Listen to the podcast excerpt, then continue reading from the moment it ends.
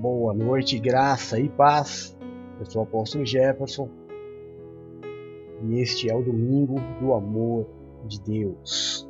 Hoje, dia 10 de outubro, 10 do 10 de 2021, são 18 horas e 32 minutos.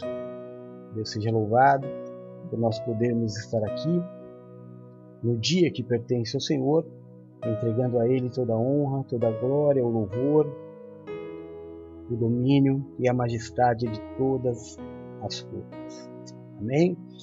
Agradecido seja o nome do Senhor. Quero dar meu boa noite a todos os que estão nos assistindo neste momento no YouTube, a todos que estão nos assistindo no Instagram e a todos vocês que estão nos assistindo pelo Facebook, em todas as páginas onde está sendo distribuído este culto, domingo do amor de Deus. Amém? Glória a Deus. Então, vai mandar um abraço, a paz do Senhor de forma especial a todos os irmãos que estão nos acompanhando fora do país. Também é uma grande bênção ter vocês aqui conosco. Boa noite, Adriano, querido, graça e paz. Deus te abençoe e te dê um bom culto. Boa noite, Paula, graça e paz. Deus te abençoe e te dê um bom culto. Boa noite, Silmara, graça e paz. Deus te abençoe te dê um bom culto. Boa noite, Eduardo, graça e paz. Deus abençoe te dê um bom culto. Boa noite, Luciana, graça e paz. Deus te abençoe te dê um bom culto. Boa noite, Nina, graça e paz. Deus abençoe e te dê um bom culto. Raquel, querida, graça e paz. Deus te abençoe te dê um bom culto. Adri já tinha falado? Não? Adri, Seja bem-vinda, graça e paz, Deus te dê um bom culto. Minha filhinha Bruna, meu amor maior, seja bem-vinda, graça e paz, Deus te dê um bom culto. Amém? Hoje estou num daqueles dias que a asma está atacada e eu não estou conseguindo nem falar direito, né? Que comprar o remédio, mas não comprei. Então, agora vamos levar o culto da melhor forma possível explicar para vocês esse logozinho aqui em cima, porque aqueles que nos acompanham pelo Instagram só conseguem pegar essa parte aqui, né? Nada do que está do lado que o pessoal acompanha, então esse logozinho brilhando aqui em cima é só para o pessoal que está nos vendo agora pelo Instagram. Sejam todos bem-vindos. Bom, queridos, nós vamos hoje falar sobre a maior arma do inimigo que é a sedução, né? A sedução é plantar dentro de alguém o desejo de algo que inicialmente ela não tinha. A sedução é gerar na pessoa um desejo incontrolável de se ter alguma coisa, de se possuir alguma coisa. Né? Então, nós temos um mestre da sedução que não é nenhum dos atores de Hollywood, não é nenhuma atriz muito bonita, nenhum modelo, nenhuma modelo, mas uma das criações mais lindas que Deus fez, que é Satanás, não é? é Satanás ele é um espírito. A Terra é o lugar onde já Satanás e um terço dos anjos que se precipitaram do céu pela rebeldia pela sedução de si mesmo, que nós damos o nome de narcisismo, não é? Satanás ficou tão envaidecido, tão envaidecido com aquilo que ele era, com o seu poder, com a sua autoridade, com a imagem que ele refletia, que ele acabou se julgando maior do que Deus. E dessa forma, ele age até os dias de hoje, seduzindo através das, de muitas vezes, não é? que eu não queria chover no molhado, por isso que eu dei uma, uma engolida, eu não queria falar que Satanás age nas nossas carências. Eu quero falar de uma outra coisa. Eu quero falar da sedução propriamente dita. Porque a partir do momento que existe uma carência, uma necessidade, não sei se a gente pode chamar isso de sedução. A sedução é alguém te levar a fazer algo que você não queria fazer. não fazia parte da tua vida. Só que agora, agora não só faz parte da tua vida, como você não consegue viver sem.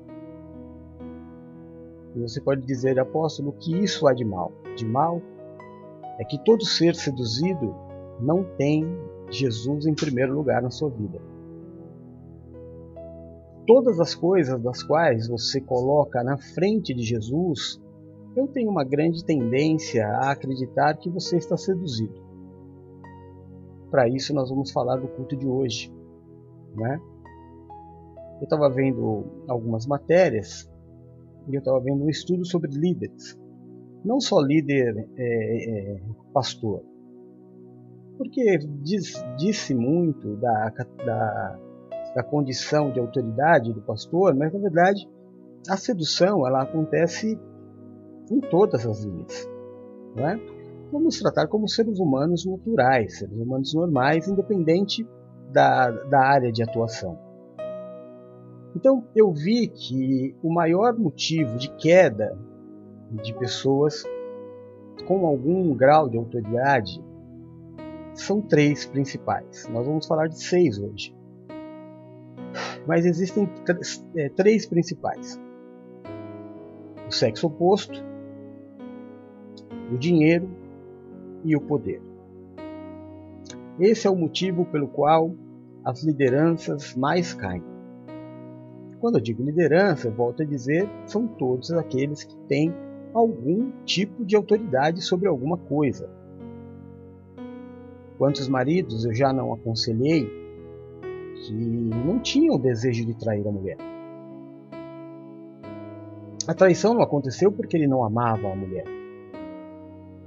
A traição não aconteceu porque ele não se sentia mais atraído pela mulher.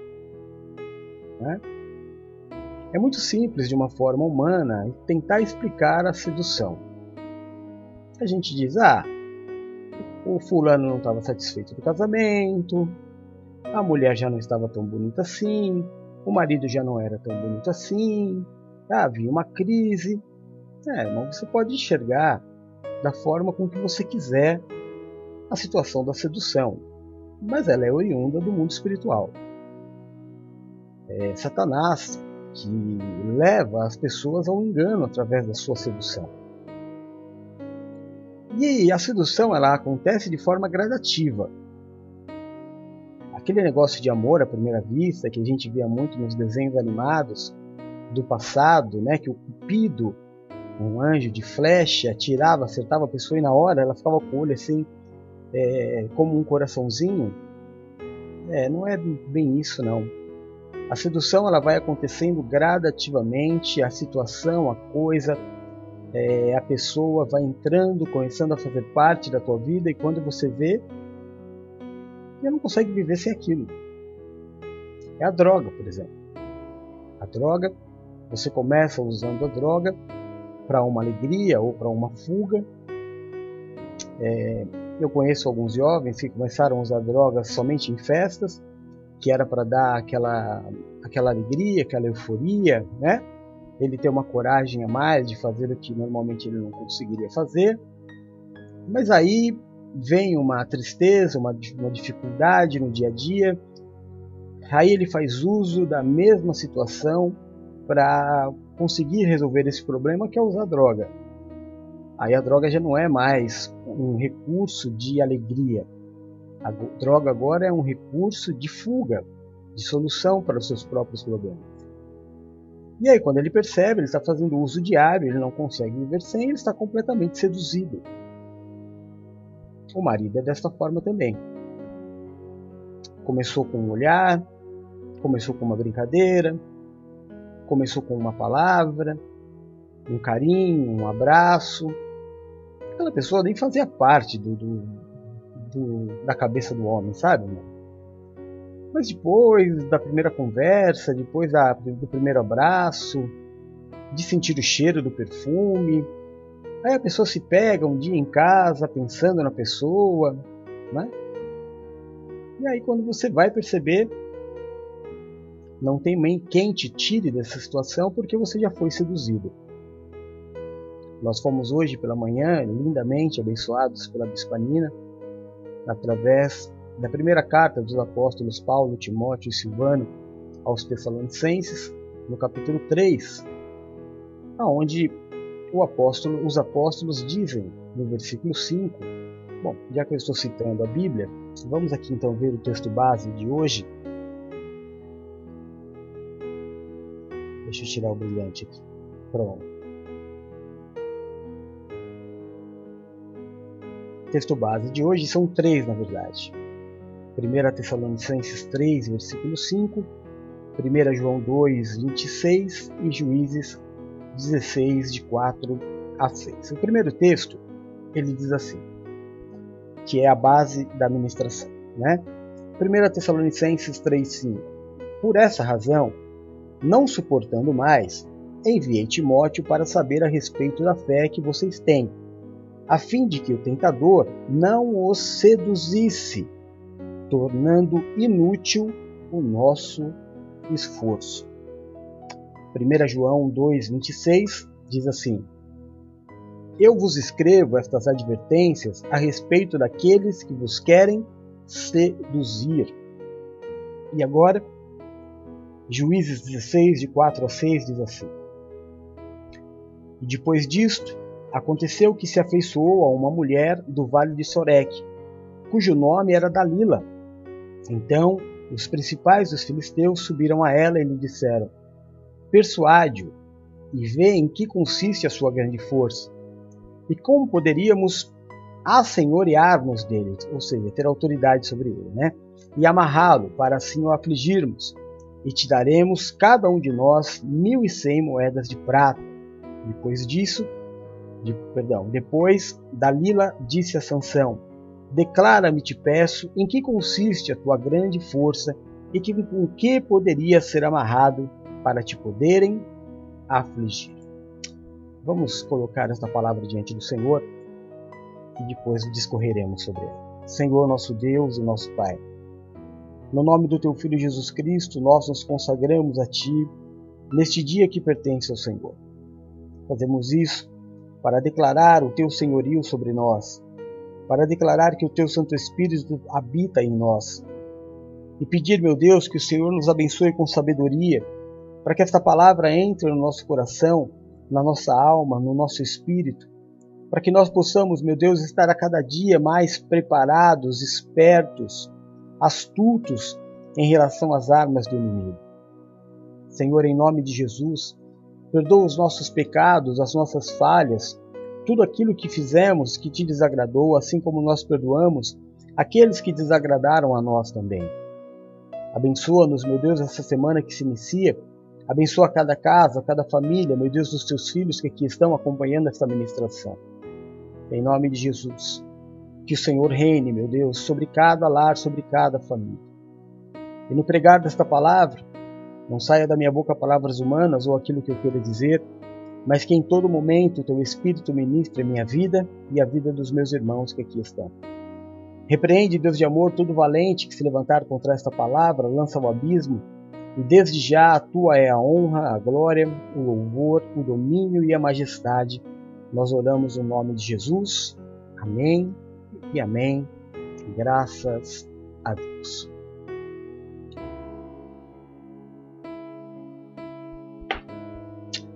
Bom, seguindo com a ministração, então, nós vemos aqui o primeiro texto e a base que nos levou à ministração de hoje é uma clara é, orientação dos apóstolos.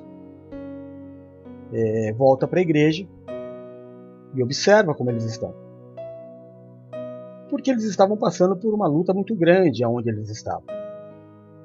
E eles queriam saber se valeria a pena, se tinha o um porquê, né? se tinha sentido passar por tudo aquilo. E a orientação dada a Timóteo é: vai lá e percebe se eles foram seduzidos. Porque se eles foram seduzidos, não dá para fazer mais nada. Graças a Deus, Timóteo volta dizendo que não, que eles haviam resistido e que eles não haviam sido seduzidos. Mas nós vamos pegar então o ensinamento desta ministração. Só há uma forma de você salvar a tua casa, o teu trabalho, o seu ministério, a sua amizade e a sua própria vida. É resistindo. É não caindo na tentação do inimigo. É não se permitindo seduzir. No segundo texto, há uma orientação do apóstolo João dizendo a mesma coisa. Abram os olhos sobre aqueles que vêm com fala mansa. Tinha até uma banda, né, se não me engano, que chamava Fala Mansa. Aqueles que vêm falar gostosinho, aqueles que querem dizer o que vocês querem ouvir, cuidado. Porque se vocês ouvirem essa fala mansa aí, vocês vão acabar se deixando seduzir. E é claro, né, irmão, que todo mundo gosta. Não adianta você falar assim, não, eu não gosto. Todo mundo gosta de elogio. Todo mundo gosta de uma palavrinha bem colocada, né? Todo mundo se sente bem com isso. E é claro que a gente prefere, como ser humano, estar do lado de pessoas que nos reconheçam, que nos elogiem, do que do lado daqueles que nos criticam. É, por mais que a gente saiba que existe um interesse, que existe uma falsidade, que existe um perigo nessa relação, ainda assim a nossa carne ela prefere estar do lado daqueles que bajulam do que daqueles que agem como quem ama, exortando, edificando, não é? A vida daquelas pessoas, abrindo os olhos. Como a disse hoje de manhã, percebe que a pessoa está andando em direção ao abismo e diz que está tudo bem. Não tem problema, continua caminhando. Pelo menos você vai morrer feliz. Né? É o que a gente percebe. A sedução é a tal da fala mansa. E aquele falar baixinho no ouvido é, é a possibilidade de ganhos maiores. Eu estava na quarta-feira, a presbítera Luciana fez uma colocação sobre pessoas que tomam golpe. Quem é que toma golpe, irmão? Hã? Quem é que toma golpe? Em 90% dos casos, a pessoa que quis levar vantagem. Ela viu um negócio é, onde ela iria ganhar muito, mesmo sendo altamente arriscado acreditar que aquilo era verdade, ela quis acreditar que aquilo era verdade. Então, pela ganância de tentar ter, levar vantagem sobre alguém ou alguma coisa, a pessoa acaba pagando o preço de tomar um golpe. Na verdade, ela queria dar o golpe. Né? Uma televisão que custa 10 mil reais sendo vendida a mil. Você não vai querer saber qual é a procedência dela. Você já está seduzido pela televisão, você quer tê-la na sua casa. Então você vai, você até pergunta, mas pergunta querendo ouvir uma resposta. Você pergunta, sabe, mas por que tão barato? Aí a pessoa fala, ah, porque eu estou mudando. Ótimo. Era o que você queria ouvir. Pronto. Porque você já estava seduzido. Agora, no terceiro texto, a história de Sansão.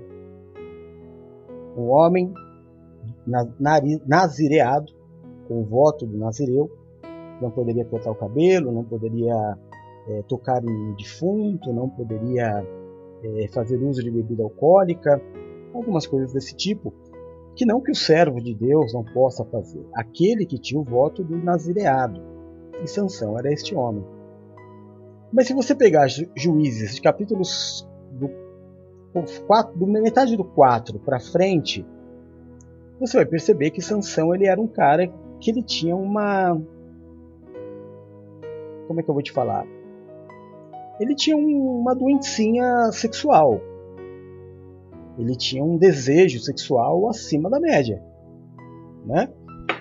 A gente vê no capítulo 4 ele indo procurar a mulher dele. No capítulo, no, no capítulo 5, inicialmente, ele para num prostíbulo e se relaciona com prostitutas. E dois versículos abaixo, ele já está se relacionando com Dalila. Pera aí, irmão. Ninguém precisa dizer que Sansão tem um problema aí é, em relação a, a, ao sexo, não é? Só que quem vai falar? Quem vai falar para o seduzido que ele está seduzido? Ninguém. Não dá.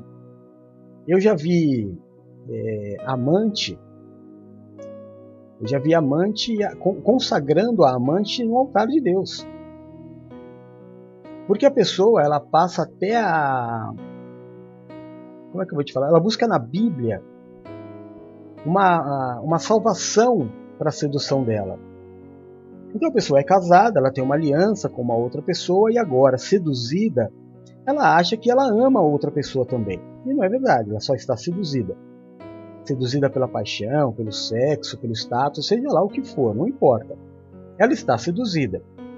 E aí ela não tem, ela, ela não se constrange em ir até o Senhor e pedir a bênção sobre este relacionamento. É aquela música do Lulu Santos, né? Toda forma de amor. E essa coisa de toda forma de amor não funciona na Bíblia. Funciona bem no mundo. Não tem problema. É, não tem problema nenhum você nós termos no mundo pessoas que se relacionem do mesmo sexo.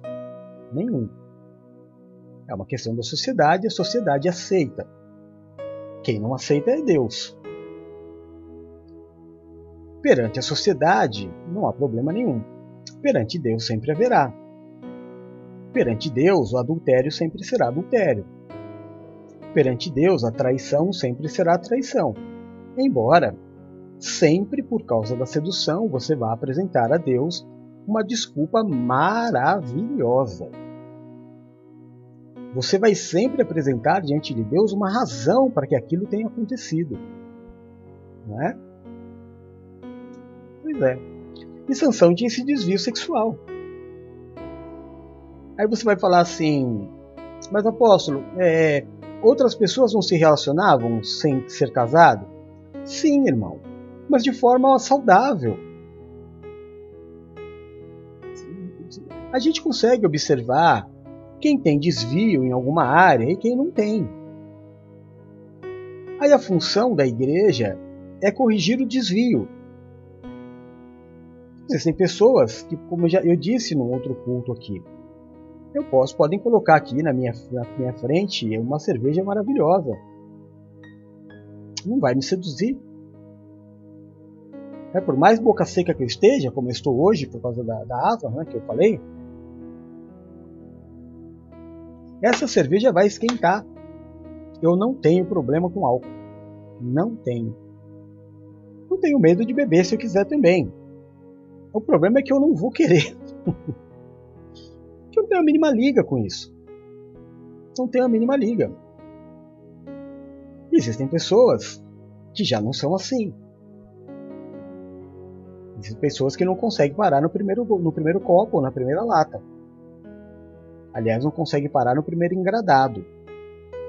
Então você sabe, existe um problema ali. Isso não é natural. Isso não é normal. O normal é fazer o, o uso como você faz na Coca-Cola, por exemplo, do copo de água. Matou a sua sede. Matou a sede, você deixa ali do lado e ponto. Mas não, uma pessoa que está ingerindo o álcool por uma sedução ou usando a droga seduzido por ela, aquilo que um dia você dominava já não te, você já não domina mais e agora te domina completamente e aos poucos chega uma hora quando e essa hora chega para todo mundo que quando seus olhos abrem e você percebe o quanto você está seduzido e o quanto essa sedução é, te trouxe problemas e principalmente te afastou da vontade de Deus, te bate um desespero e você quer largar. E não dá. Porque tudo aquilo que é sedução, ele se enrola na nossa vida. Sabe? Ele se torna quase que uma coisa só. O homem casado, quando ele cai em si, meu Deus do céu, o que eu estou fazendo? Minha família, meus filhos, minha esposa, meu ministério, Deus, Deus não vai aceitar isso. Eu vou perder minha salvação, eu tô no breu, eu tô no arroz. Aí ele vai querer terminar. Aí ele vai chegar para a moça, para a mulher, ele vai falar para ela: Olha, eu amo a minha família, não dá mais. Aí ela faz uma ameaça. E aí ele não consegue se separar. Ou termina. da forma como a gente vê todos os dias nos telejornais da violência. Com Sansão foi bem assim. Houveram, aconteceram aí duas seduções. Em primeiro momento, Dalila se relaciona com Sansão por uma atração física. Os dois tinham esse desvio. Né? Sansão, como eu já disse, em menos de um capítulo, em um capítulo, Sansão ele se relaciona com três mulheres. Aí ele conhece Dalila, se relaciona com ela também. Quando os filisteus ficam sabendo que Sansão está na cidade e descobre que Sansão está com Dalila, os soldados chamam Dalila e a seduzem também. Vamos dar uma olhada? Vamos voltar aqui, ó. Lá no versículo. Ixi, não tem. Mas é um versículo só, né? Não. É de 4 a 6, não está marcado no meu. Mas ele diz assim, ó. É... Persuade-o, ou seja, né? É, procura saber, vê em que consiste a sua grande força e como poderíamos é, nos tornar senhor dele e amarrá-lo, para assim afligirmos, e aí vem a sedução, ó. E te daremos cada um de nós mil e cem moedas de prata. Aí o olhinho de, de Dalila brilhou. Dalila não amava Sansão, Sansão não amava Dalila, mas Dalila deveria ser uma mulher diferenciada para Sansão se deixar levar por ela. Ou a grande diferença que havia em Dalila era exatamente o espírito do mal, o endemoniamento, que levava ela a ter uma lábia, uma sedução acima do normal.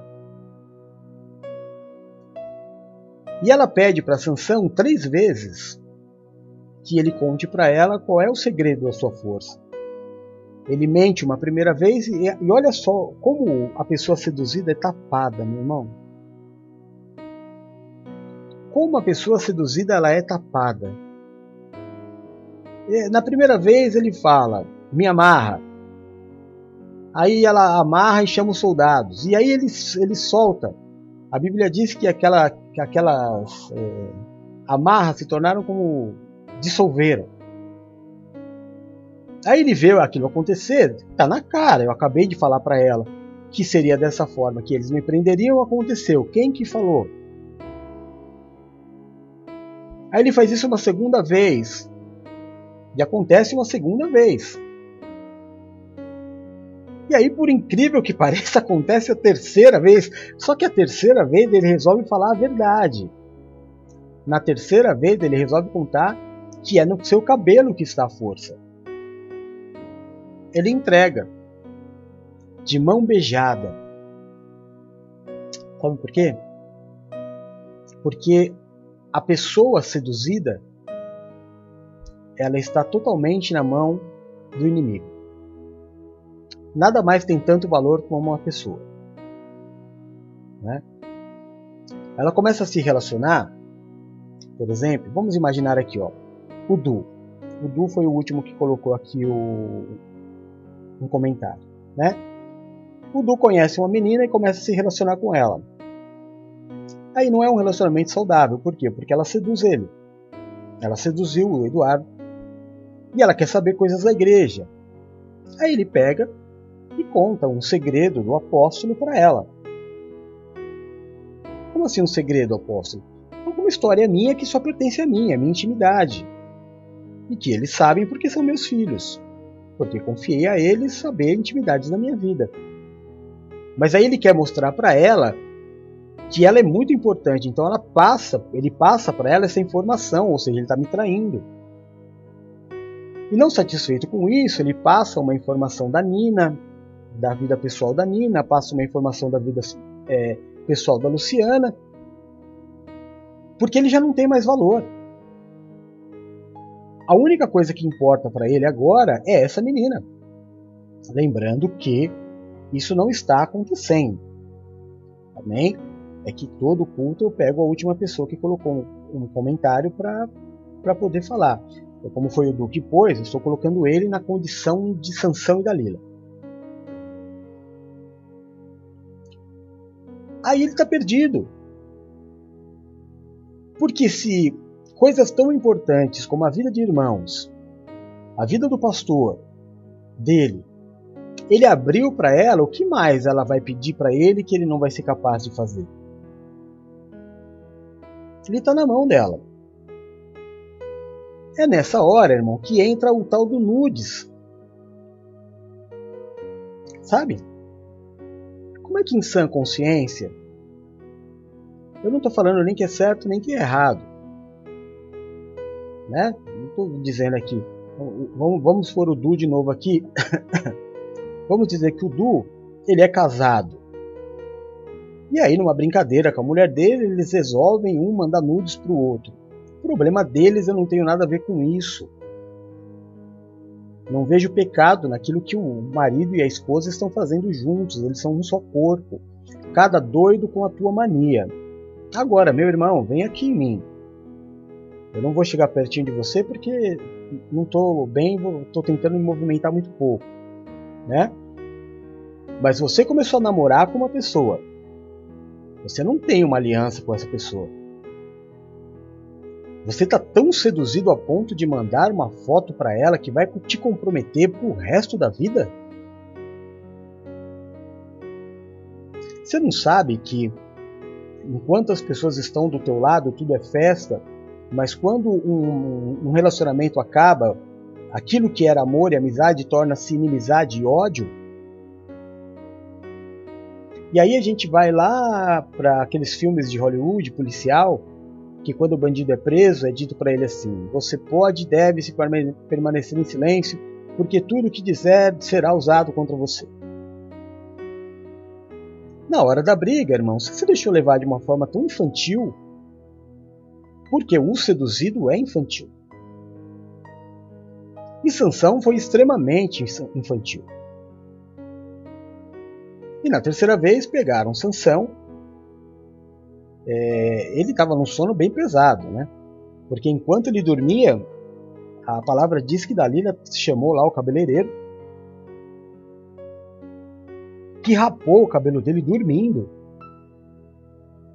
Aí quando ele acordou, ele já estava amarrado, foram perfurados os seus dois olhos. Porque a vontade do, do inferno é essa, irmão: roubar, matar e destruir.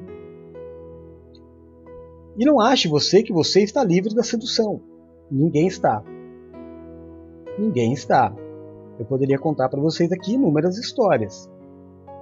Poderia contar da sedução de Eva pela serpente. Podia contar a sedução de Ananias e Safira pelo dinheiro. Poderia contar a sedução de Geazi pelo dinheiro e pelos bens de Naamã. Muitas histórias de pessoas que caíram feio e que perderam a sua caminhada com Deus por causa da sedução. Judas foi seduzido por um dinheiro ao entregar Jesus. Satanás ele é um espírito extremamente sedutor. Então ele tem algumas armas para nos para acabar com a nossa vida, sabe, irmão? Eu queria um dia é,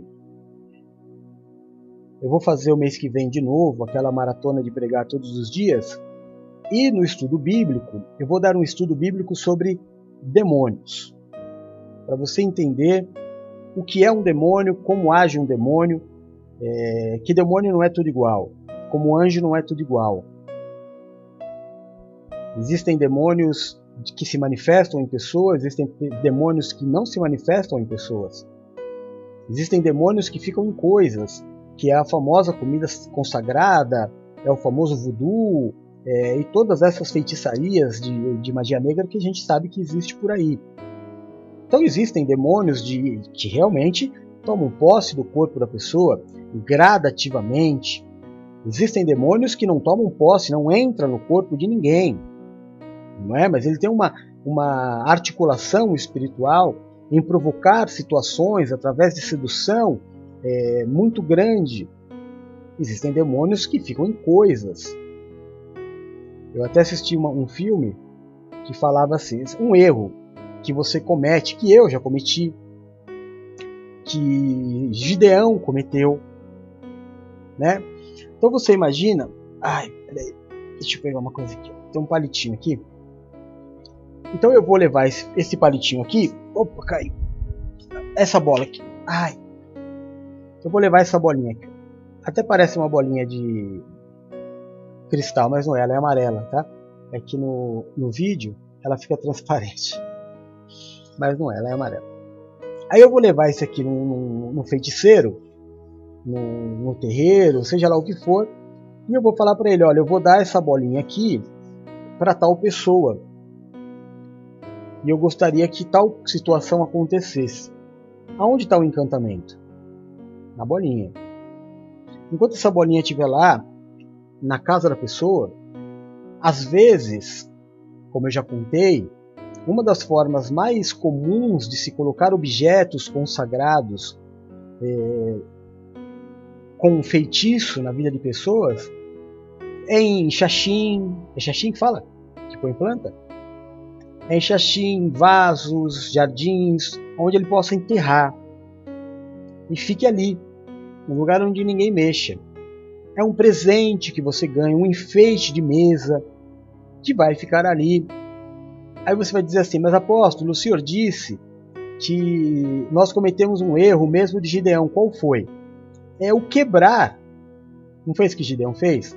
Ele passou a ser reconhecido como Jerubaal porque ele entrou na casinha que o pai dele deixava todos os ídolos ali consagrados e quebrou aqueles, é, aquelas imagens. Então, os demônios que estavam naqueles é, objetos, vamos dizer assim de uma forma bem simples e crua, foram libertos. Já não tinha mais por que ficar ali. Né? Então, é, você pegar algo que você acha que tem um, um, um feitiço, algumas pessoas chamam de macumba, seja lá o que for, para que algo te seduza ou te. É... Você sabe que existe muita obra de, de feitiçaria para amarrar pessoas, né? Você sabe disso. Então foi feito ali, aí você pega aquilo, você quebra. Você libertou o demônio daquele lugar, ele não existe mais. Né? Se jogou fora, quebrou e jogou fora. Às vezes é melhor você não quebrar. Deixa o demoninho ali. Eu me lembro que quando eu era da feitiçaria, a gente pegava tudo o que era consagrado e jogava no rio. Não quebrava. Jogava no rio. Permanecia ali. Aí, dali para frente, o que vai acontecer não é problema meu. Mas saía da minha casa, mas não saía para ficar flutuando por aí. Vai ficar ali, vai, vai agora seduzir o rio, né? Vamos dizer mais ou menos. Bom, mas isso é só é, algo que eu tenho que introduzir hoje para falar sobre sedução. Se eu não entender e não conhecer o meu inimigo, como é que eu vou entender como é que ele me seduz? Amém? Então, é por isso que eu falei, a gente vai marcar no comecinho do mês que vem, em novembro, a primeira semana de novembro eu vou fazer a consagração de ministrar todos os dias e no estudo bíblico eu vou falar sobre demônios, anjos e demônios. Aí você vai ver que também existem anjos de um monte de forma diferente. Tem anjo com asa, tem anjo sem asa, tem anjo com a nossa aparência, né? Tem anjo com cara de leão, tem, tem um monte de coisa. Tem anjo guerreiro, tem anjo pastor, tem anjo, tem um monte de anjos, assim como demônios que são eram anjos. Então, é aquilo que eu sempre digo, irmão. O melhor é não brincar com o mundo espiritual que a gente não conhece. Nós estamos o ser humano é muito arrogante. Todos nós somos muito arrogantes. Gente não sabe de nada. Você sabe que aqui em Mongaguá, Mongaguá para lá, é para lá, para vocês é para lá.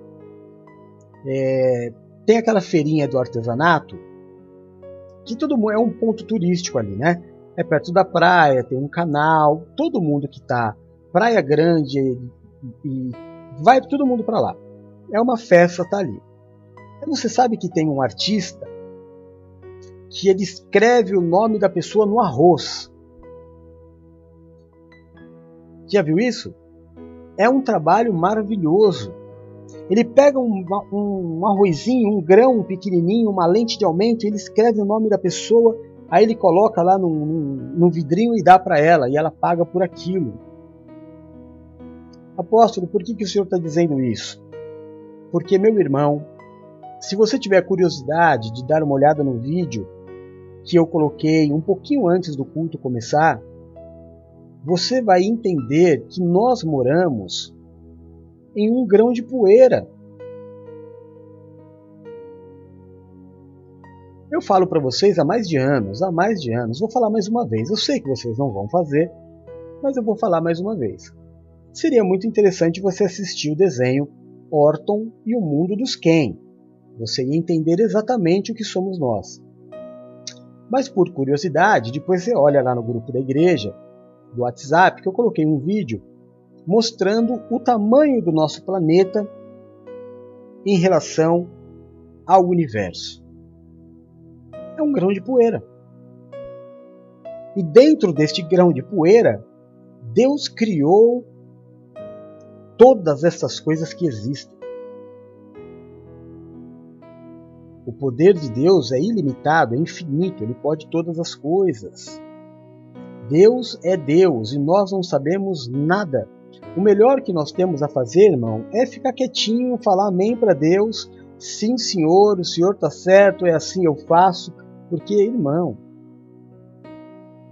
um grão de poeira para nós é um mundo e para Deus é um grão de poeira.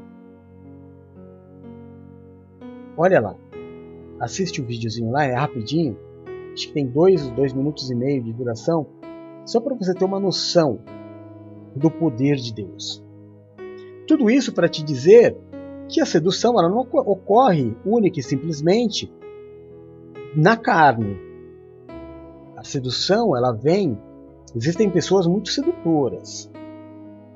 Existem pessoas que dão muito certo na vida ficam ricas, milionárias e não tem muito uma explicação. Pessoas que Satanás escolhe para apregoar o seu próprio evangelho. Eu estava vendo agora há pouco uma entrevista, bem antes, um pouquinho antes do, do culto começar. A Eliana estava na casa da Xuxa. E a Xuxa é uma mulher riquíssima. Eu me lembro quando eu era adolescente, é, foram fazer uma entrevista na casa dela e na entrada, assim, era muito grande, a casa tinha muitos carros. E o repórter falou: Posso começar te perguntando quantos carros você tem? Ela disse: Não sei. E era uma casa que era praticamente uma cidade. Hoje mostrou a Xuxa de novo, já uma senhora, né?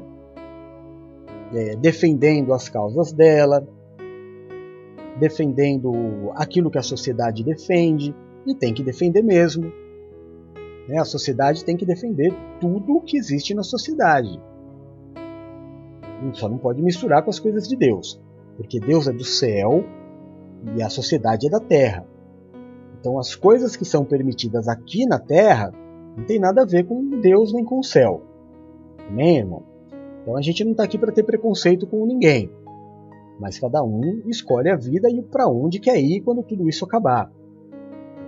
É outra pregação. Vamos à sedução. Sansão, então, ele é levado por uma sedução absurda, comete todos esses erros. Ele trai Deus, ele trai a família, ele trai os amigos, ele trai o ministério, ele trai um povo que, que dependia dele para ter segurança. E quando a gente tem um, um, um desviozinho pela, pelo vício, pelo sexo, pelo sexo oposto, Satanás já sabe que é mais fácil te pegar por aí. Ele já sabe que se teu fraco é mulher, basta colocar na tua vida uma, né, que está na mão dele aí, que ele consegue de você o que ele bem entender. Se é dinheiro, é a mesma coisa. É a mesma coisa é da mesma forma que ele vai agir. Então, por que que Satanás, por que que Jesus disse que só um minuto. Por que que Jesus disse que o inferno não prevaleceria contra as portas da igreja? Porque na igreja não tem isso. A igreja é um lugar que as pessoas entram para serem curadas. Curadas do quê? Do amor ao dinheiro, do egoísmo, do egocentrismo, da vaidade. Não a religião. A religião não. A religião faz o contrário. Levanta homens vaidosos, não é? A gente não está falando de religião, está falando da igreja. A igreja cura. Então o camarada ele não se deixa levar por dinheiro. Ele não troca, por exemplo, o culto por um trabalho. Ele sabe colocar Deus em primeiro lugar. Não, mas ele também pensa, ele também é racional, né? Ele não vai na igreja todo dia, porque ele tem outras coisas para fazer. Quem vai na igreja todo dia é o homem que Deus chamou para isso. O apóstolo, o bispo, o pastor, esse todo dia ele faz a obra. Agora o servo de Deus não. E tem uns dias específicos, por exemplo, o domingo é um dia de Deus. Qual a expectativa de Deus? Que hoje você, hoje você não esteja assistindo o jogo do Brasil, você esteja assistindo o culto. E é dessa forma que você vai mostrar para Deus que o prazer da tua alma não é maior do que o teu prazer em estar na presença dele, que você não é seduzido pela tua alma. Vamos ao culto? Vamos começar a pregar? Então vamos lá. Em primeiro lugar, irmão, é, depois de seduzido, qualquer esforço será inútil. Então, por onde Satanás ele seduz? Em primeiro lugar, o primeiro tópico do domingo. Satanás seduz oferecendo poder. Lá em Atos capítulo 8, versículo 18, nos conta uma história muito interessante. Diz assim: Vendo Simão que o Espírito era dado com a imposição das mãos dos apóstolos, ofereceu-lhes dinheiro e disse: Dê-me também este poder, para que a pessoa sobre quem eu puser as mãos receba o Espírito Santo. Irmão, ele não queria o Espírito Santo para curar ninguém. Porque o Espírito Santo, ele é dado gratuitamente a todos aqueles que creem e forem batizados. Este Simão, o mago, feiticeiro, este homem, ele, ele ganhava dinheiro fazendo ilusões, ilusionismo. E aí eles viram os apóstolos fazendo milagres de verdade, que não eram ilusões. E ele ficou maravilhado com aquilo. E muitas pessoas, inclusive ele, declarou Jesus Cristo como Senhor da sua vida e se batizou. E ele andava com os apóstolos e ele via pessoas serem curadas, pessoas serem libertas. E chegou um dia que ele falou: Cara, eu vivo disso. Se eu tiver isso daí, eu vou bombar na sociedade. E aí ele vai até os apóstolos e ele diz assim: Escuta, quanto que eu tenho que pagar para vocês para vocês me darem esse poder. Só que esse poder que o mago queria comprar, ele não vem por dinheiro, não vem por oferta, não vem por barganha, não vem por desafio, ele vem por interesse de coração. Ele vem por entrega. Esse poder vem sobre a vida daqueles que optam em viver somente para Cristo. E este poder do Espírito Santo não é para uso pessoal. Por exemplo, hoje eu não estou doentinho, então amém. Então eu poderia colocar a mão sobre o meu pulmão e falar. Eu, eu determino, né, como as pessoas gostam de falar, eu determino, ou eu, em nome de Jesus, a falta de ar vai sair agora, por quê? Porque eu tenho o Espírito Santo em mim. Mas o uso do poder do Espírito Santo não é para uso pessoal é para usar a favor do reino. Mas apóstolo, Deus quer que o senhor fique assim? Talvez sim. Para saber se eu o sirvo em toda ou qualquer situação ou só na boa. Isso aconteceu comigo algumas vezes. É, na, na própria NPV, eu já preguei sobre o uso de morfina por causa de pedras nos rins. Eu não podia ficar em pé, mas eu ia pregar. Então, às vezes, Deus permite sim o tal espinho na carne de Paulo para saber de nós até onde ele é capaz de ir por amor a mim. E nisso eu tenho algumas referências que quando eu chegar no céu, eu quero conversar com aqueles que executavam a mesma função que eu e meio que falar de igual para igual. Eu acho que não faz sentido eu sentar diante de Paulo e falar para ele que eu era um homem poderoso na terra em relação aos homens. Porque tudo o que Paulo fez por Jesus foi a posse despir de todo o poder que ele tinha. Porque ele era um homem poderoso. Este homem, o mago, ele queria o Espírito de Deus para fazer é, o seu próprio dinheiro, para fazer o seu, a sua vida, para enriquecer. E a resposta que ele recebe dos apóstolos não é muito agradável, não é? Então, existe um ditado no mundo, principalmente no, no mundo corporativo, que se você quer conhecer uma pessoa, dê poder a ela. E automaticamente essa pessoa vai mudar. Do ministério que eu vim, é, existiam muitas pessoas, porque a religião ela gera muita vaidade, né? Então a pessoa ela, ela chegou na igreja toda humilde, ela era serva de Deus, amigo de todo mundo, cumprimentava todo mundo. Até que o pastor chamou e falou: Olha, você está há bastante tempo aqui, é, você se tornar um oficial da casa de Deus. Deus está te chamando definitivamente para o ministério, porque uma vez derramado o óleo da unção, isso é irrevogável, né? E aí o camarada vai e recebia o óleo da unção. Agora, de simples e reles mortal, ele passa a ser uma autoridade espiritual. Ele recebia um anel lá no outro ministério. E a partir daí ele já não cumprimentava as pessoas do mesmo jeito, não. Agora ele, ele dava ordem, fazia colocações, né? andava mais com a elite. Ah, eu sei que você já viu isso se não dentro da igreja, no lugar que você trabalha. Se você quer conhecer uma pessoa, dê poder a ela. Se ela for uma pessoa de Deus, ela não vai mudar. Ela vai permanecer sendo quem ela é. Ou, ou, quando Jesus chama Pedro e fala: Pedro, você vai ser a pedra onde eu vou construir a igreja. Ou seja, Estou te dizendo que dos apóstolos você é o mais importante?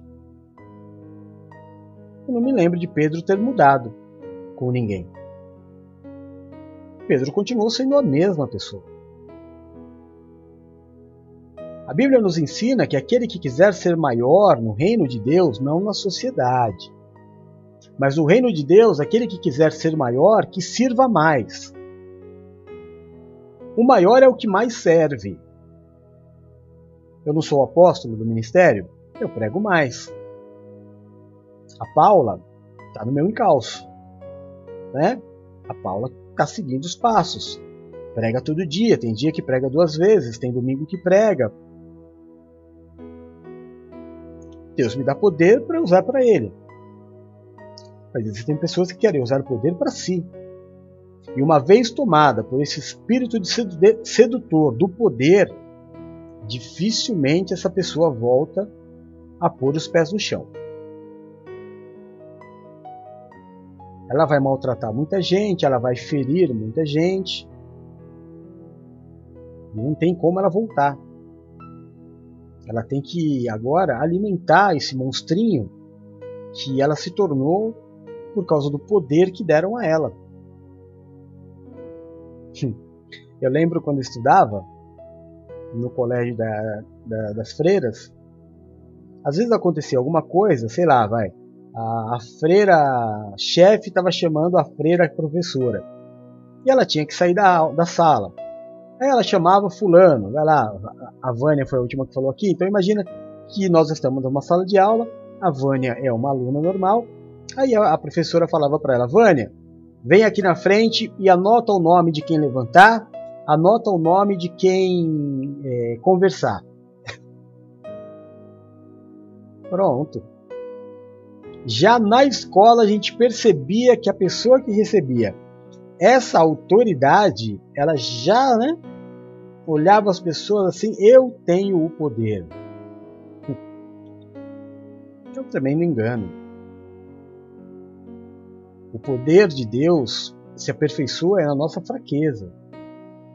Não é no nosso enriquecimento, nem no nosso crescimento humano aqui na Terra. Deus, sendo rico, se fez pobre. E não o contrário. O Senhor veio para dividir com nós o seu poder e não para usar, nos usar para ter poder, como a religião, por exemplo, faz. A religião usa os fiéis para que os donos da religião tenham mais e mais poder. Então, se você não quiser tropeçar, é, abra bem os olhos, porque em algum momento da tua vida Satanás pode te propor uma autoridade. Quando eu estava aqui, contei para vocês essa história, né? Quando eu vim aqui para o litoral, vim no intuito de me esconder um pouquinho, de recomeçar a minha vida, de colocar a minha cabeça no lugar, é, por tudo que tinha acontecido. Aí um ano depois que eu estava aqui, eu comecei a ir procurar alguns ministérios para receber uma palavra. Acabei encontrando uma igreja pequenininha. Aí um dia tive um, não me identifiquei, não falei quem eu era, fiquei lá no fundo. Um dia eu tive um problema, mas já estava nessa igreja há alguns meses. E aí pedi se o pastor podia conversar comigo. O pastor conversou, aí eu me apresentei. Aí, após eu ter me apresentado, aí ele pediu a minha ajuda. Eu comecei a ajudar ele. Comecei a pregar alguns dias em alguns eventos, é, fazer reuniões com os oficiais. Era uma igreja que tinha acho que 30 cadeiras, mas que 10 pessoas frequentavam. E aí é claro, né, irmão? Eu estava em evidência ali. Mas eu não queria. O meu, a minha, meu ministério sempre esteve em São Paulo. Os meus filhos da fé sempre esteve em São Paulo. E ele sabia, porque ele assistia aos cultos e, e tudo isso, mas em um determinado momento ele começou a ter medo. E aí ele resolveu me tirar da, da igreja dele. Né? Quando eu saí dessa igreja de 10, de 30 cadeiras, ela foi para uma igreja de quase 200 cadeiras. Hoje a igreja está num galpão. Então a pessoa ela acha que, meu, eu não posso perder o poder que é meu. Não, o poder não é seu, o poder é de Deus. Não tem autoridade que não tenha sido levantada por Deus. Então, quanto mais poder Deus te der, use este poder para que o nome de Cristo seja glorificado. Amém, irmão? Em segundo lugar, Outra arma muito usada pelo inimigo para te seduzir, sem dúvida nenhuma, é o dinheiro. 1 Timóteo capítulo 6, versículo 10 diz assim: O amor ao dinheiro é a raiz de todos os males, e por causa disso muitos se desviaram do caminho da fé, trazendo às suas vidas muitas aflições e sofrimentos. Não adianta você falar o contrário. Deus não quer te dar muito dinheiro. Deus quer te dar o necessário para você viver e ser feliz. Porque senão você vai se corromper. Não tem, não tem jeito, irmão. O dinheiro corrompe. Ninguém com dinheiro é a mesma coisa. Uma pessoa que tem dinheiro, ela já olha para todo mundo com desconfiança.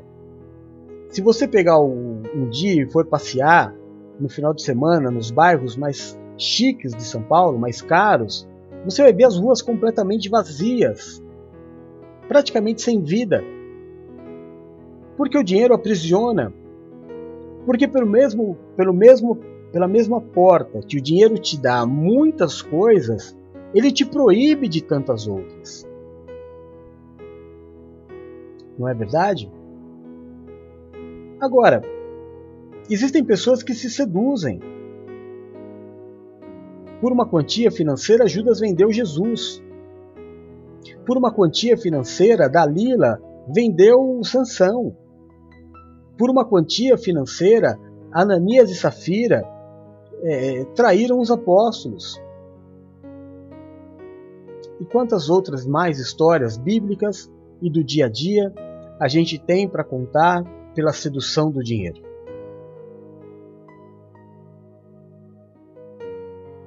Pessoas que, porque têm mais dinheiro, são melhor tratadas.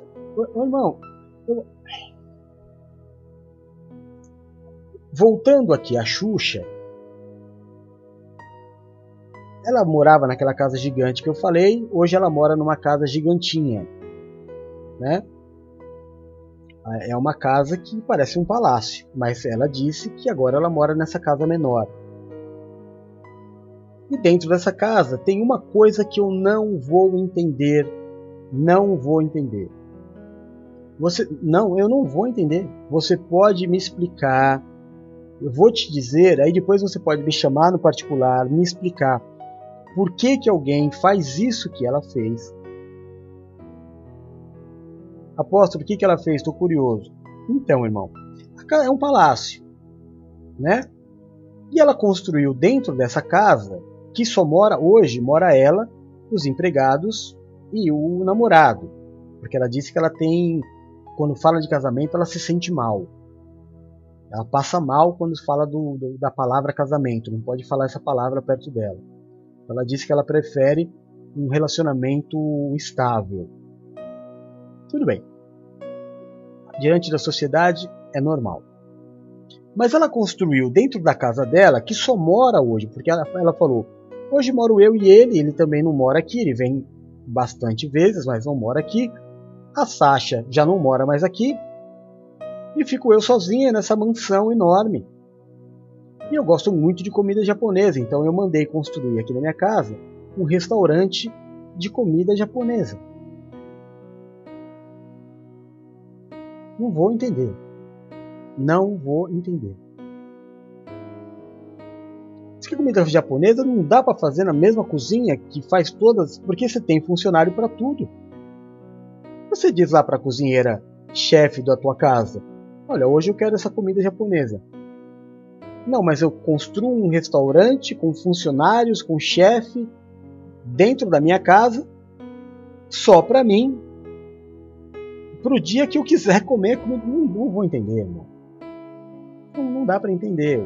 É que a pessoa tem tanto dinheiro, ela poderia fazer tanta coisa, ajudar tanta gente, mas ela faz isso. Não, apóstolo, o senhor não sabe, eu sou fã da Xuxa. Tá. Eu sou fã da Xuxa e a Xuxa ajuda muita gente. Eu sei que ajuda, irmão. Mas eu posso te falar outra coisa? Poderia ajudar muito mais. Mas muito mais do que você faz ideia. O que esses milionários fazem de caridade não é, não é o dízimo do que eles poderiam fazer. Porque o amor que eles têm pelo dinheiro é muito maior do que qualquer outra coisa. Eles são tão seduzidos pelo dinheiro, pelo trabalho, por uma oportunidade de ter mais. Você não pode ser assim. Você não pode trocar a tua família, por exemplo, por uma oportunidade de trabalho para ganhar um pouco mais. É, apóstolo, e se fosse o Senhor? Meu irmão, eu fiz. Eu fiz. Eu cheguei a assinar um contrato para ser coaching é, no exterior, a começar pelo, pela Ásia, no Japão, nos DK7, por 100 mil reais. Só que aí quando eu tinha que é, estava tirando o passaporte, eu estava pensando, falei assim, mas a minha filha é muito nova, eu não vou ver ela crescer. A igreja. Mas aí dentro de mim, e, e até os donos da multinacional que eu trabalhava, o que, que eles diziam para mim? Eles diziam assim, Jefferson, ninguém é, recusa um contrato desse porque vai mudar a tua vida para sempre. Sim, vai mudar minha vida para sempre. Eu só não sei se para o bem. Não se preocupa, nós não vamos deixar faltar nada para tua esposa nem para tua filha enquanto você estiver fora. Bom, tudo bem. Mas é minha família. Eu não vou ver minha filha crescer? Eu sou apaixonado pela minha filha, irmão. É o ser que eu mais sou grudado. Agora não, né? Agora eu tenho que ensinar ela a desgrudar um pouco. Mas até os 12, até, até os 12 anos, é, tudo que eu fazia era com ela.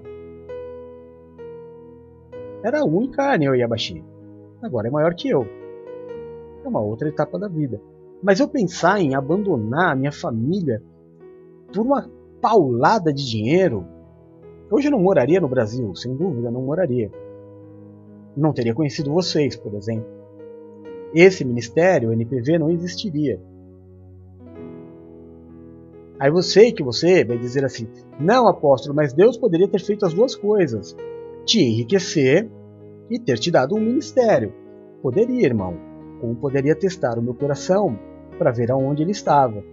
Se na oportunidade do dinheiro ou na oportunidade de ser um sacerdote. Então, pela igreja e pela minha família, eu não me seduzi pelo dinheiro hoje não me seduziria. Eu vivo hoje numa condição financeira que eu tenho quase que certeza que nenhum de vocês viveria. Na dependência do amor de pessoas, de fidelidade de pessoas, tendo que se dedicar à obra. Não é uma, um estilo de vida assim seguro, vamos dizer, né? Mas era por isso que o inferno não seduzia a igreja, porque a igreja era assim desprendida dessas coisas. Então você tem que abrir os teus olhos. Você se preocupa. É, o que diz aqui, ó, João, deixa eu voltar aqui. Não, o que a gente acabou do dinheiro, né? O versículo 10 que nós lemos, a outra parte, diz assim: ó, Por causa disso, muitos se desviaram do caminho da fé, trazendo para sua vida muita aflição e sofrimento.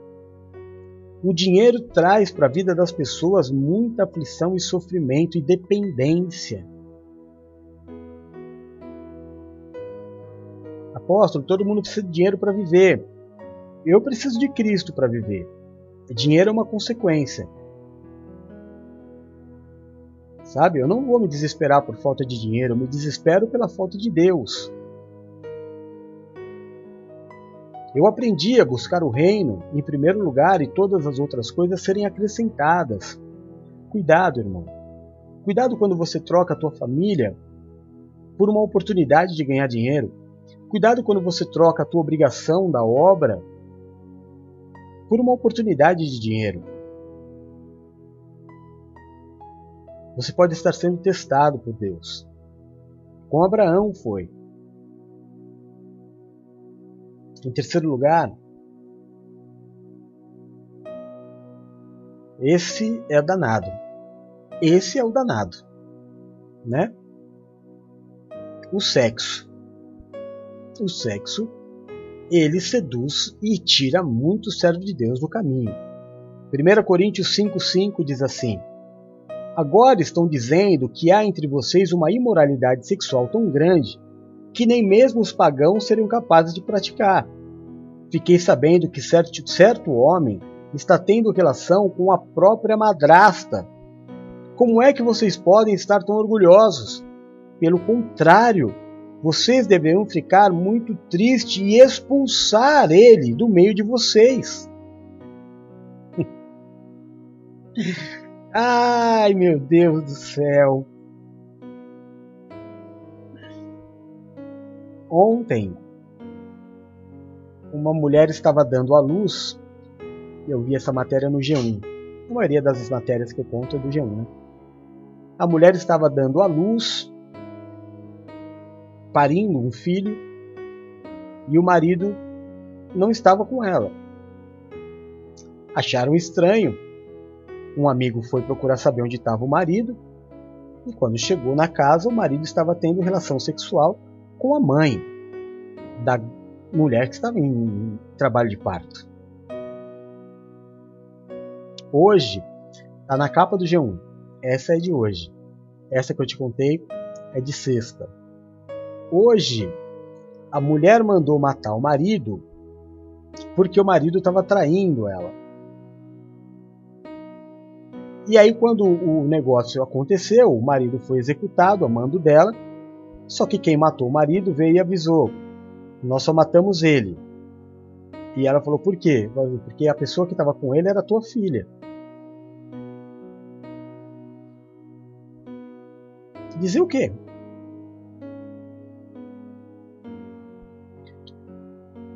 Eu. Olha, irmão.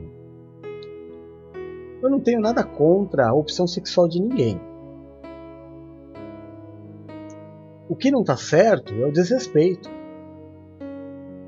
O que não está certo é a falta de, de senso. Como é que a gente pode ver tanta coisa acontecendo? Eu coloquei, sabe aquela matéria que eu coloquei de um pastor falando que o cachê de alguns cantores gospel estava entre 50 e 80 mil reais? Vocês viram essa matéria, eu coloquei lá para vocês. Então, aquele pastor, ele era o pastor presidente de um ministério gigante. Só que ele estava se relacionando sexualmente com a diaconisa, aquele cara lá. E aí ele foi expulso da igreja. E agora ele vive assim, fazendo entrevistas. É, e a mulher dele a ex-mulher, né? Assumiu a presidência de um, do ministério, acho que é. Deve ser um dos ministérios da Assembleia de Deus. Eu esqueci o nome dele, mas está o vídeo também no grupo da igreja. Cuidado, irmão. Sexo bom, sexo seguro, é depois do casamento. Não entenda casamento como é, cerimônia. Não tem isso na Bíblia.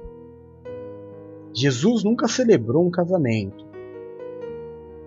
Não, apóstolo, pelo amor de Deus, heresia. O primeiro milagre de Jesus foi num casamento. Sim, irmão. Casamento de quem? Judeu, né? Essa tradição do casamento é, que a gente tem no Brasil, principalmente na Igreja Católica, que é uma cerimônia muito bonita, que a maioria das mulheres sonha em ter esse dia. Né? O homem não, não muito, mas a mulher sonha com esse dia, entrar de véu, grinalda. Mas isso é judeu. Isso não é uma tradição cristã. Casamento cristão é a aliança.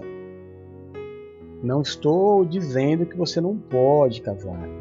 Você pode tudo. Mas o casamento, casamento, casamento mesmo, é você encontrar a pessoa que vai ser para sempre. Amém?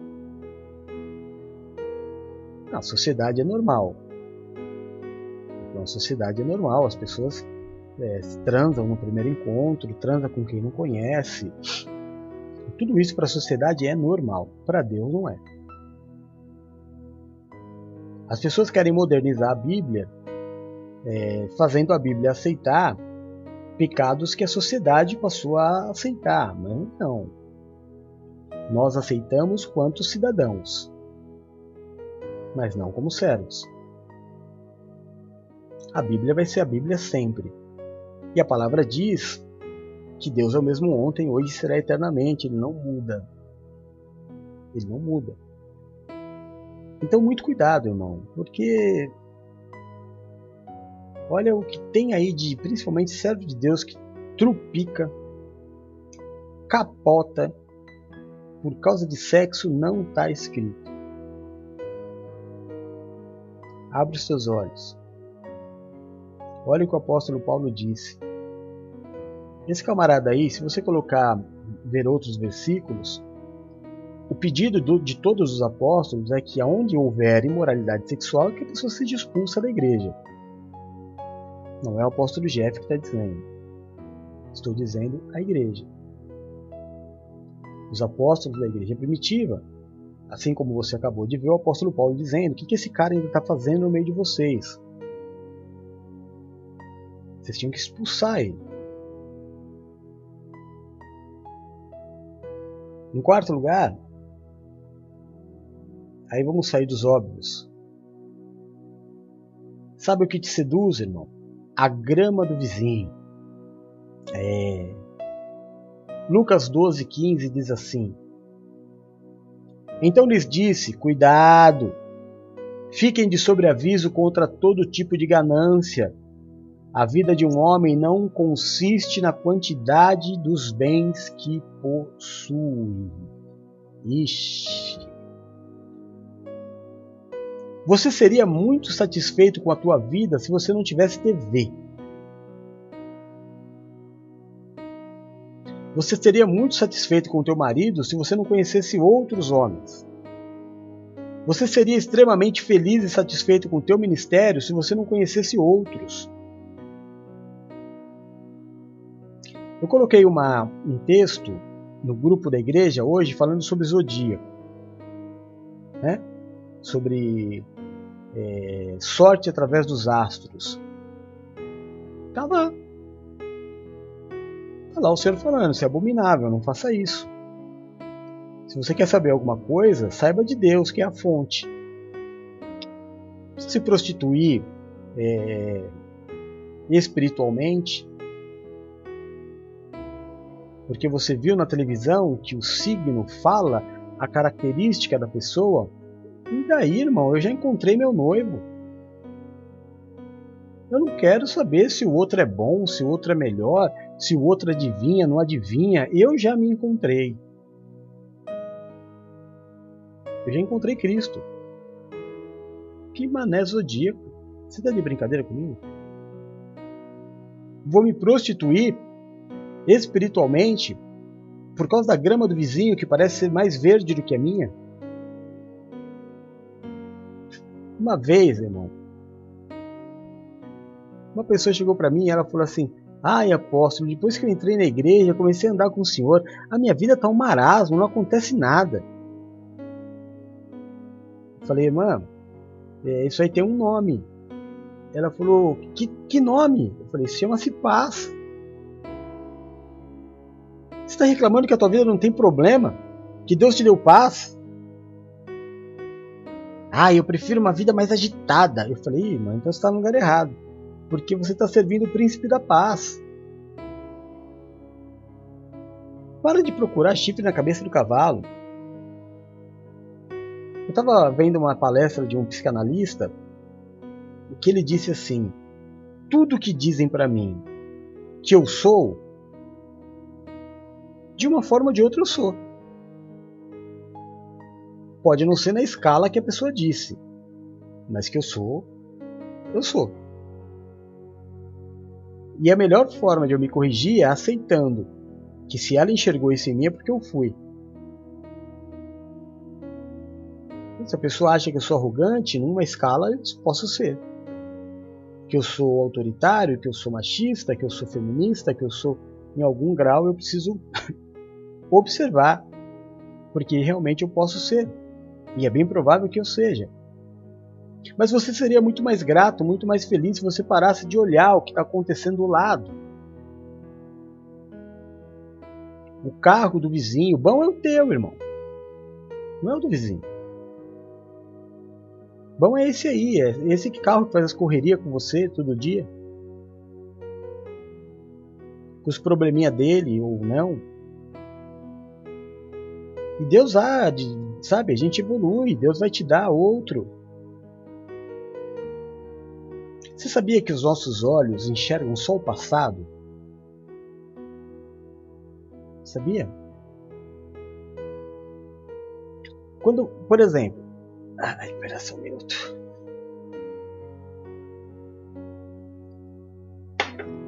Quando você olha para o sol, você está vendo uma imagem de 8 minutos atrás. Porque a imagem do Sol para chegar na Terra demora 8 minutos. Então você vive num passado em relação ao Sol de 8 minutos. Em relação ao universo, por exemplo, quando a gente diz, vai, uma galáxia que está a mil anos-luz da Terra, é um passado aí de quanto tempo? A velocidade da luz é uma velocidade super lenta em relação ao universo, né? Mas em relação a nós, ela é impossível de ser alcançada. Segundo Einstein, nós jamais conseguiremos atingir a velocidade da luz. E ela é extremamente lenta em relação ao universo. Então, se você está vendo alguma coisa que está a mil anos-luz de, de distância, aquilo pode nem existir mais. Você está vendo o passado. Então, tudo que a gente vê, a gente já está vendo. A gente ainda não sabe o que na verdade é. Por isso que é melhor a gente confiar em Deus, irmão. Porque o tempo dele é perfeito, o nosso não é. A gente acha coisas maravilhosas que para Deus é tão simples.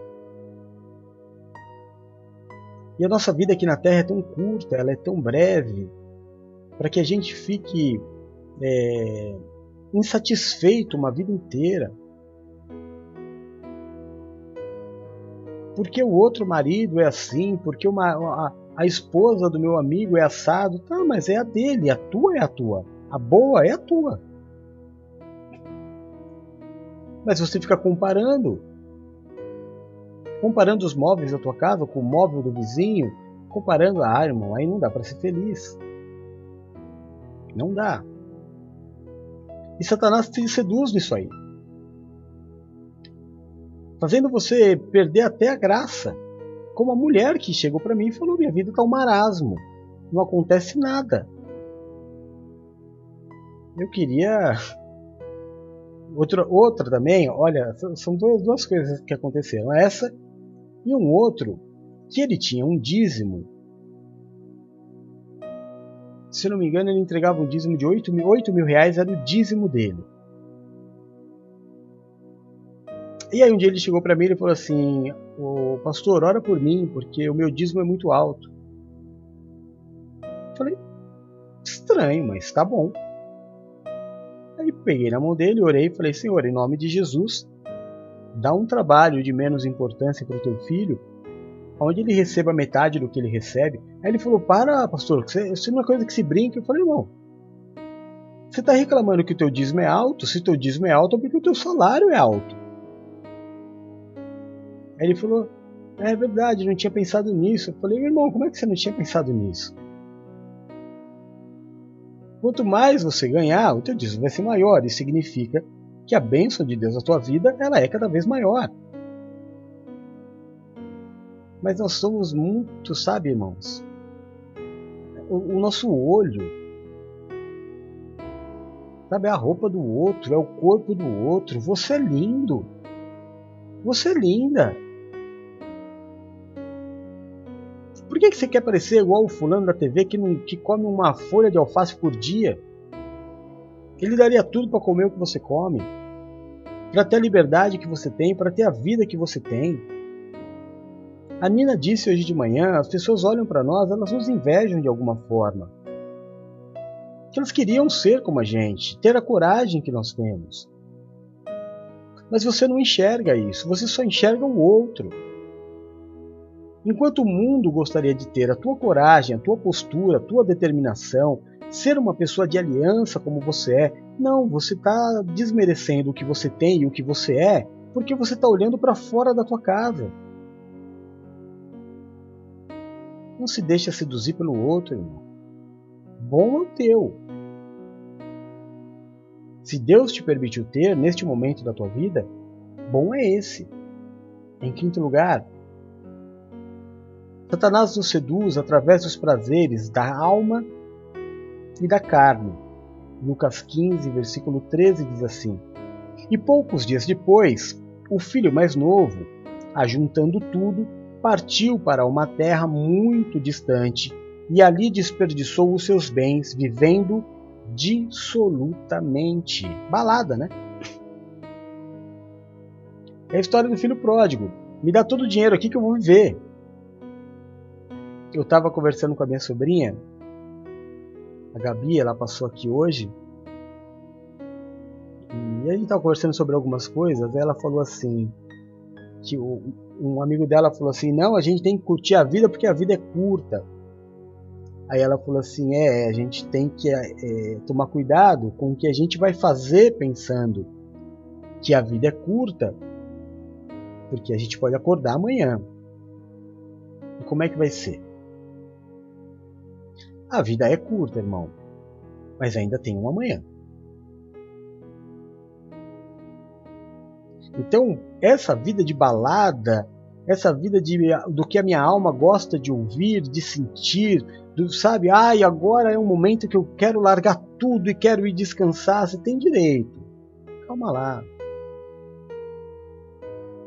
Entre o teu direito e o que Deus quer que você faça, distante. Porque você tudo pode naquele que te fortalece. Ninguém vai te dizer não, porque a vida é sua. É tua a vida. Mas existem lugares que não convém você estar. Depois que eu te der a aula lá sobre anjos e demônios, você vai pensar melhor em frequentar alguns lugares. Das coisas que você pode levar para tua casa, para os teus filhos. Misericórdia, meu irmão. A gente tem a Bíblia. O que a Bíblia nos ensina? Que nós temos que é, enfraquecer a nossa carne e os nossos desejos. Sexta-feira, balada. Sábado, balada. Festa, balada. Beija um, beija outro. É, Para a sociedade, normal, maravilhoso. Para Deus, nem normal, nem maravilhoso. Amém? São dois parâmetros de vida que eu tenho que ter. O que é normal para a sociedade que eu vivo? É normal, eu aceito. Eu vivo, convivo. Isso não quer dizer que isso seja aceito por Deus. Quem é o meu Senhor? Claro que está todo mundo estressado, está todo mundo é, procurando aí um, uma forma de dar uma, uma aliviada, mas faça isso com moderação, porque pode ser que não seja o momento de descansar. Talvez seja a hora de você ouvir o Senhor te dizendo, mesmo no momento difícil, cansativo da tua vida, te dizer levanta e anda. Mais uma milha. Se precisar, vou levantar ajudadores. Vou trazer Simão Sirineu para ajudar você a levar a tua cruz até onde ela tem que ficar. Mas abandonar agora, sem consultar a Deus, pode ser perigoso também. Então Satanás te traz ofertas, porque tudo que ele quer é que você obedeça a ele e não a Deus. Porque as tentações do inimigo, elas são gostosas, irmão é uma viagenzinha, é um, é um passeio, é um beijinho, é, sabe? São coisas tão gostosas que ele vai me oferecendo. Ele é um cara legal, sabe? É. Posso, você é doido? Sou doido, mas eu não estou mentindo para você. Satanás é um cara legal, como todo traficante. Você não vai nem encontrar nenhum traficante que não seja extremamente descolado, é, falador, é, simpático. Ele é um cara bem quisto. assim, a de Satanás, seduzindo pessoas como? Erro não, vai lá. Tá precisando descansar mesmo. Tá precisando dessa festa, tá precisando dessa viagem. Mas no fundo, quem você tem que ouvir é a voz de Deus. E em último lugar, Satanás sempre vai te apresentar facilidades. Mateus 7, 13 e 14 diz assim: Entrem pela porta estreita, pois a larga é a porta e amplo o caminho que leva à perdição, e são muitos os que entram por ela. Como é estreita a porta e apertado o caminho que leva à vida, são poucos os que a encontram.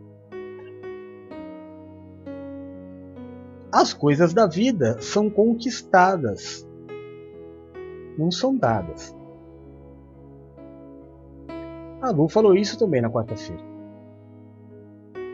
Trabalhar, ganhar vida.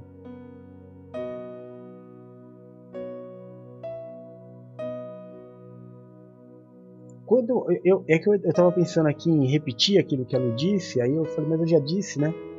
Ela, a confusão que estava na minha cabeça aqui de dizer de novo ou não. Mas é pagar muito barato algo que você sabe que não é.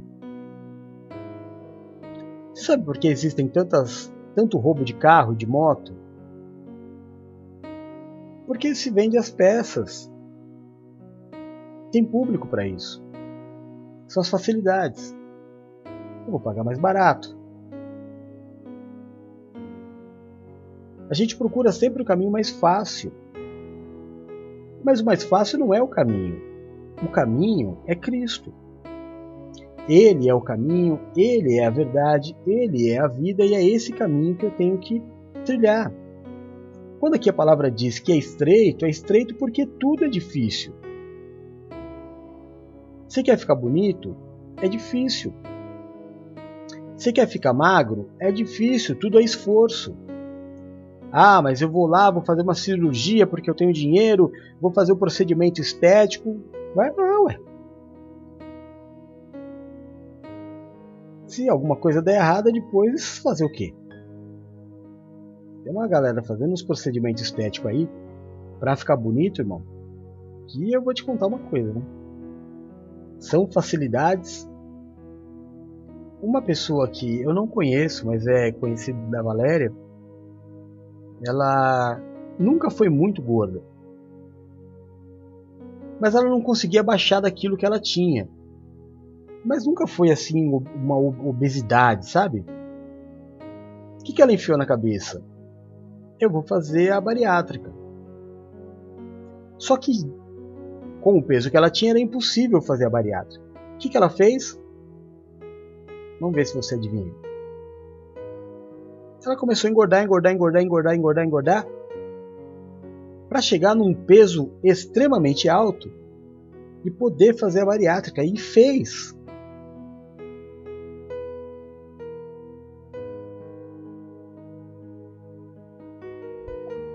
Irmão, andar todos os dias é, não é fácil. Tempo, disposição, uma série de coisas. Frequentar uma academia é, não é fácil, requer disciplina, investimento financeiro. Todas as portas são estreitas.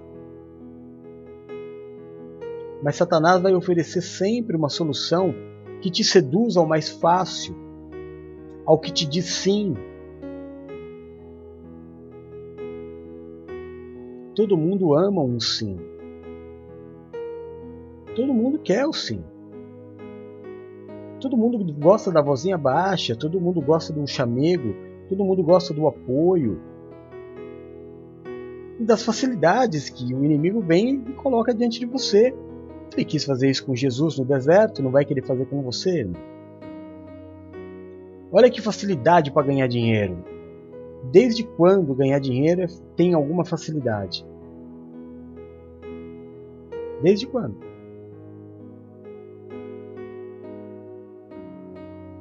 Ninguém enriquece assim, irmão, é, facilmente.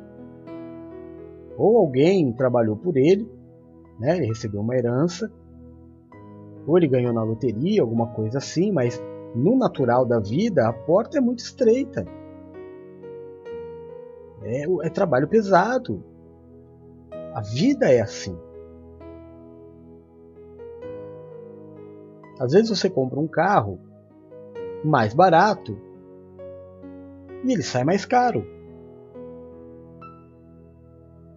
De tudo que você tem que pagar de mecânico, toda hora que ele quebra, te deixa na mão, aí você fica com é, prejuízo emocional, financeiro, corre riscos. Porque te foi apresentado uma facilidade. Facilidade é especialidade do, de Satanás. Quem quer seduzir não apresenta dificuldade. Quem quer seduzir apresenta facilidades. É aí que o povo entra.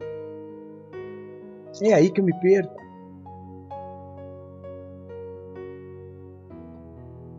Jesus não tenta nos seduzir. Jesus tenta nos conquistar. Jesus não quer um momento conosco. Ele nos quer para a vida. Só para terminar, eu estava vendo um, um fisiculturista, um cara muito forte, e ele estava falando assim: é, uma pessoa que toma hormônio para ficar forte, e para falar a verdade, ele dizendo: ninguém vai ficar, vai crescer em músculos sem usar hormônio. Vamos dizer que a pessoa, elas, eles chamam de ciclo, né? Que ela vai ciclar uma vez. Então ela vai tomar o hormônio e aí ela vai fazer exercício e vai ganhar muito rápido massa muscular. Aí ele fala: tá bom, eu não quero mais, não vou mais fazer, vou me manter assim. Não mantém. Ele estava explicando: o teu hormônio te empresta e depois você tem que pagar ou com um novo ciclo, ou obrigando o teu corpo a devolver para ele aquilo que ele te deu. E aí você vai inchar, vai engordar, vai perder massa muscular, ou seja, vai ficar pior do que antes de você ter feito a facilidade. O barato sempre vai sair caro. Né? O mais fácil sempre vai ficar complicado lá na frente. Namoro bom é aquele que você chega para a menina e você fala assim: dá uma, me dá uma chance. Ela fala: ainda não, vamos orar. Sem graça quando você chega na pessoa e fala assim: me dá uma chance. Ela, claro, claro, vamos. Na verdade, a chance é para mim. O Senhor Jesus nos dá uma chance. O Senhor Jesus nos ama. Ele não nos seduz. Ele se apresenta como ele é. Rigoroso muitas vezes, nos cobrando outras tantas, mas nunca mentindo, dizendo ser uma coisa que ele não é. Ele sempre vai propor para você um relacionamento que seja para sempre.